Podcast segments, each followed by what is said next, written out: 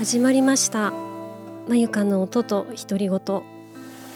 皆さん今週はどんな1週間でしたか？なんか雨もたくさん降ってなのにすっごく暑くてとっても体調崩しやすい頃合いかなと思います。ねちょっと雨降ってるから湿度高いからあんまり水分取らなきゃっていう気にもならないですけども。まあまめに水飲んで、えー、ちょっと汗かいたなと思ったらちょっとエアコンとか扇風機入れるとかして、えー、体調気をつけていきましょうね。今週はですね、えー、以前、えー、4回目のポッドキャストでとねタイトルちょっと長いんですけどまゆかが歌う上で心がけている発声と歌う時の気持ちの話あと好きな声の話という配信をしておりましてえー、その時に発声の基本的な、えーと、ポジションとかですねやはり日本語はとても、えー、一つの言葉に対して感情が豊かなのできっちりと、えー、した言葉で伝える、まあ、そのためにはまっすぐ芯のある声で、えーまあ、最低限のピッチ補正というかねピッチは守っていきましょうねみたいな話をしたんですけれどもそれにプラスして今回はやはりリズム感というところもとっても大事という話をしたいと思います。このポッドキャストを聞いてもらえたらもしかしたら次カラオケ皆さん行った時ちょっと上手になってるんじゃないかなって。まあ諸説ありですけども。私の説を聞いていただければと思います。最近まあピッチとかそういうのを気にしてたあの音程のねちょっと外した感じとかってすごく気持ち悪いじゃないですかなのでそういうところすごく気にしてた時期もあったんですけども最近はねやっぱりねそれよりもリズム感の方が大事なんじゃないかなって思うんです。で特に日本語って英語とかと違って、えー、普通に話してるとリズムが出ないんですね。英語は普通に喋ってるだけでとてもリズミカルなんですね。なので日本語の歌を、えー、カラオケで歌ったりしようと思うとですねリズム感をすごく意識しないとめちゃくちゃのっぺりして聞こえるんです。でのっぺりして聞こえるとどうなるかというとなんかちょっとダサくなるっていうんですかね。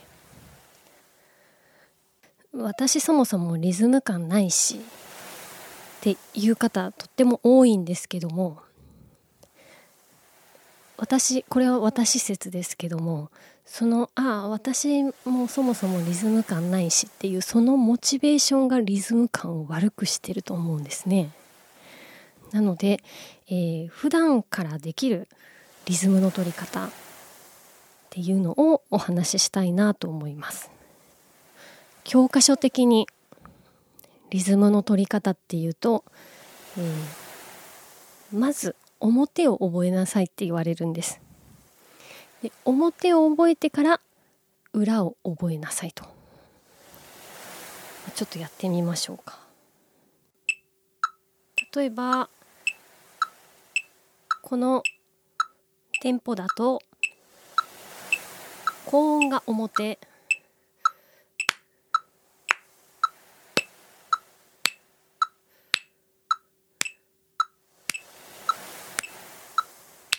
れが表ですね。こ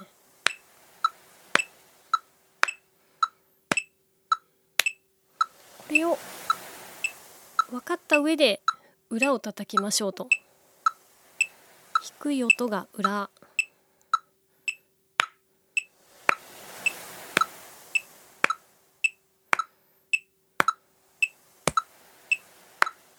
こうなるわけです。だいたいねこうやってリズム感を覚えるんだよって言われるんですけどはあって感じですよね。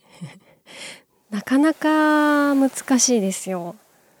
メトロノームで練習しようと思っても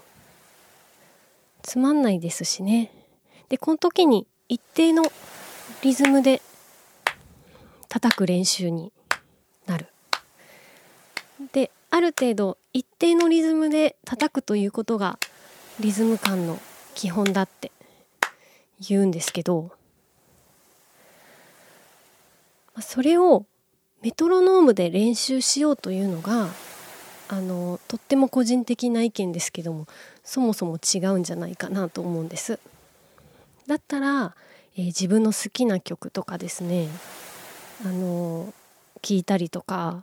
まあ、そういうお時間がある方は。あとまあ車の運転中とか歩いてる時。そういう時にも普段から、えー、いろんな音のリズムに乗る練習。例えば 電車の遮断機の音とかにカンカンカンカンカンカンカンカンみたいなやってみるとかですね。歩く時も普段お散歩で歩く時出勤で歩きます、えー、お買い物で歩きます。そういう時にも例えばなんとなく脳内で音楽を流しながら音楽に乗りながら歩く。結構これって欧米の人皆さんやってると思いませんか？あのあんまり私旅行に行ったことがないので分かんないんですけど映画とか見てるとあの結構ね歩いてるだけなんだけどすごくリズムに乗ってるっていうシーンがよく見かけませんかね？あれはなんか多分歩いてる自分の歩幅に対してあのただトントントンと歩くんじゃなくて「んっちゃんっちゃんっちゃ」みたいな感じで気持ちいいテンポでえ気持ちいいリズムで歩くっていうのを普段からやってるととてもリズム感が鍛えられるんじゃないかなと思います。これは発声も一緒であの歌うと声質変わるんだよねっていう方時折いらっしゃるんですけどそれはめちゃくちゃ喉に良くないです。やはり普段喋ってる声からやはり綺麗な発声にしておいた方が私はいいと思いますね。逆に普段喋ってる声とってもいい声なのにマイクを持つとなんか急に「え？そんなそんな声になっちゃうの?」みたいな人もいたりしてあのやはりね喉は緊張すると収縮するので普段から、えー、普段の喋ってるまんまで歌えば絶対上手になると思いますどうしてもねマイクを持つと歌わなきゃっていうメンタルになるのでそれがもう喉にプレッシャーを与えてるんですよね少しずつ皆さんも普段からねちょっと朝なんだろうシャワーを浴びる時朝出勤する時ちょっとリズミカルにあの心がけてみてください。そうするとすごく自分の身振り手振りも変わってくるし歩き方も変わってくると思います。多分リズムに乗りながら前かがみの姿勢で歩くっていうのは結構難しいので意外とこうリズムに自分の好きな歌を口ずさみながら、えー、とちょっと足で裏を打ちながら歩くことを心がけると自然と目線も上がってきますしちょっと歩くのが楽しくなったりしてねいいんじゃないかなと思います。であとその私リズム感がないという方で私が思うのはリズムを取る場所を分かってないんだと思います。まあ、私もリズム感がめちゃくちゃいいかと言われるとまあはてななんですけども私はリズム感を良くしたいと常日頃考えているのでえー、このリズムは体のどこで取ればいいかなというのを常に意識していますよくあるのがですね足の先っぽ。右利きの場合左足を軸にして右足を前に出して右足の先っぽでトントントンってリズム取る方いますよね。あれはとっても良くないです。あと手の先っぽ、えー、手を叩く時に、えー、手の先っぽで叩く方。これもリズムがずれやすいです。やっぱり大事なのは体全体でリズムを感じること。でよく言われるのがですね黒人は膝で下半身で、えー、リズムを取ると。で白人は上半身でリズムを取ると。日本人はどうしても首でリズムを取っちゃうっていうあのヘッドバンギング。まさにこれはあの日本人お得意のリズムの取り方ですね。でも、えーと、例えば黒人の方を見るとやっぱ皆さんね上半身はそのままで膝膝とかね腰あたりでリズム取ってる方が多いんですね。でヨーロッパ系の人は皆さんね肩で肩を揺らしてリズムを取る。でも個人的になんですけども肩を揺らしてリズム取るのって見た目がめちゃくちゃかっこいいんですよ。だから私もついつい肩を揺らしてリズム取る癖があるんですけどもリズムを取るのはできれば発声のポジションと同じ場所でリズムを取るのが大事です。そうすれば、えー、音にブレもなくて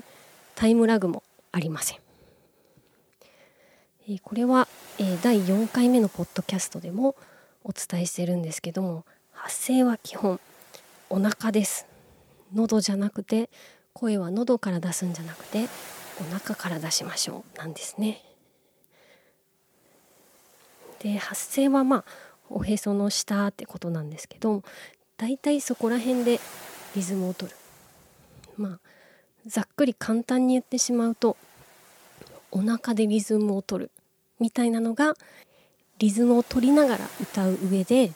ブレないしかっこよく聞こえると思います。でお腹でリズム取るってなかなかこうピンとこないと思うんですけどもあの要はこう息を吸うタイミングをリズムに合わせるって考えてもらうとなんとなくわかるかもしれない。なんか息を吸うタイミングって実は歌う上ではとっても大事なんですよでもカラオケとか行ってても息吸うタイミングってあんまり気にしてないと思うんですけどもどこで息を吸うかで、えーと、リズムの流れっていうのが随分と変わってしまいますなのであ私は表拍で息吸ってんだなとか、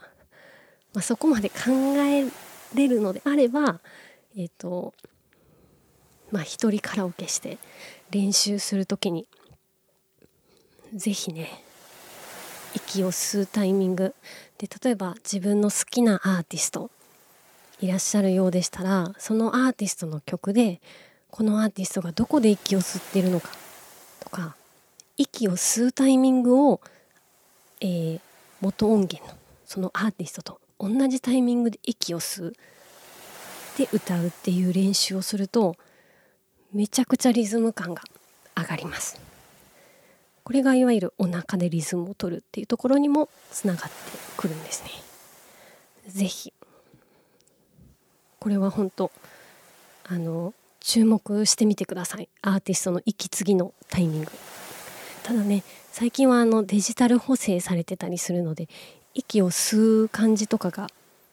全くなかったりするんでねあの YouTube とかでライブ映像を見たりとかして、えー、ぜひそのアーティストの息を吸うタイミングと自分がカラオケで息を吸うタイミングっていうのを合わせてみるとものすごくリズム感もアップするし、えー、かっこよくなると思います。まあ長々とお話ししましたけどもねリズムは体の端っこで、えー、取っちゃダメっていうことです。足の先や手の先だけでリズムを取るというのは、えー、その瞬間はリズムを取れても絶対ずれてきます。足でリズムを取るのであればもうここはまあ私の持論ですけども膝から取る、まあ、本当は腰から取るのがいいんですけど、えー、膝をもうあれだと思います。明らかに足踏みしちゃうくらい、えー、取っても大丈夫だと思います。あと手でリズムをとなんか指パッチできないけどね。手で取りたい時は、えっと、手の先だけでリズムを取るんじゃなくて例えば手拍子する。手首を動かしてパタパタするんじゃなくて腕から振り上げて手拍子をする。これがとっても大事です、えー、関節だけを動かすんじゃなくて腕全体でリズムを取る、まあ、肩か肩から全部っていう感じですかね、えー、リズムを取る時は体全身を使って大きくリズムを取る、えー、足の先っぽだけだと体の体内筋が動いてませんのでやはり声の方はのっぺりしちゃうんですね。ただ体全体でリズムを取ると声にまで躍動感が出てきます。それがやはりかっこいい、えー、リズム感につながると思います。是非皆さん恥ずかしがらずにね今だったら一人カラオケとか行ってもうアーティストになりきって、えー、全身でリズムを感じながら、えー、大きな声で歌うこれをやってみるとですね随分と変わると思いますので是非皆さん試してみてください。というわけで